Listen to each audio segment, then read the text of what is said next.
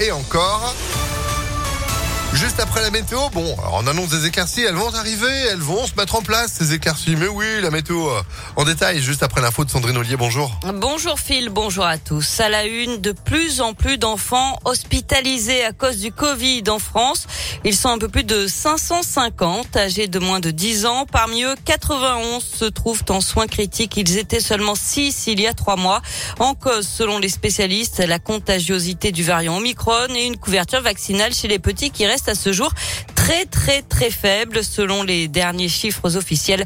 Seuls 3% des 5-11 ans sont aujourd'hui vaccinés. À l'hôpital femme-mère-enfant de Bron, 12 enfants ont été hospitalisés en fin de semaine dernière pour ou avec le Covid, dont 5 en réanimation.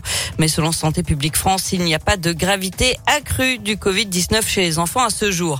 Le nombre de nouvelles contaminations, en tout cas, a encore battu un record hier en France avec plus de 467 000 nouveaux cas en 24 heures.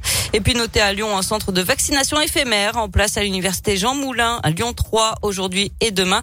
C'est sur le campus de la manufacture des tabacs. C'est sur rendez-vous pour les étudiants et les personnels. Près de 1100 personnes pourront être vaccinées sur ces deux jours. À suivre dans l'actualité cette conférence de presse dans une demi-heure maintenant de l'archevêque de Lyon. C'est au sujet de la nouvelle affaire de pédophilie qui secoue l'église dans notre région. Hier, les victimes et leurs familles ont pu libérer leurs paroles lors d'une réunion publique dans la commune de Gramont d'où le père euh, Louis Rib était originaire. Cet appel de la SPA, plusieurs refuges sont au bord de la saturation. 7000 animaux sont en attente d'adoption en France. Il faut dire que les abandons ont augmenté, surtout pour les NAC, les nouveaux animaux de compagnie, plus 56% par rapport à 2019. D'ailleurs, à Brigné, une journée portes ouvertes est organisée samedi. Plus d'infos sur impactfm.fr. Céréales, yaourts, boissons énergisantes, l'association de défense des consommateurs CLCV alerte sur des pratiques qui induisent le consommateur en erreur.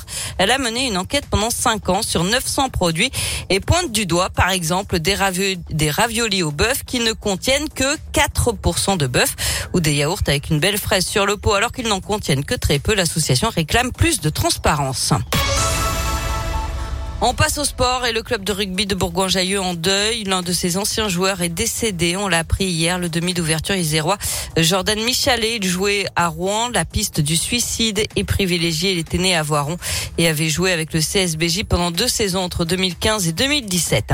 Encore un absent à Lasvel. William Howard est forfait pour au moins trois semaines. Il souffre de douleurs récurrentes au genou. Il devrait revenir le 6 février contre Strasbourg.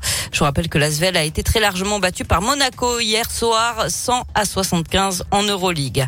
Enfin du tennis avec l'Open d'Australie, on joue le deuxième tour et une très belle performance ce matin de Adrien Manarino. Le Français a éliminé le Polonais Urkash en 3-7. C'est terminé par contre pour Benjamin Bonzi, Conrant Moutet et Harmonitan. On suivra aujourd'hui la performance de Gaël Monfils face au Kazakh Bublik. Ah bah merci beaucoup, vous suivrez ça pour nous Sandrine et puis on retrouve l'info sur impactfm.fr. Retour de l'actu cet après-midi dès 16h et puis vous demain Euh, matin. Non, à midi. Ah mais non mais à midi. mais- Il y a juste un journal. Non mais midi. oui non mais pardon pardon non non mais c'est moi Ouais, je, mais suis, sinon je, peux partir plus tôt si vous voulez. je suis jet lag. Il est 11h03 effectivement. Vous êtes de retour à Faut midi. revenir d'Ibiza. Hein. Ah ouais c'est vrai. Bah oui mais bon. Allez à tout à l'heure. À tout à l'heure. La météo.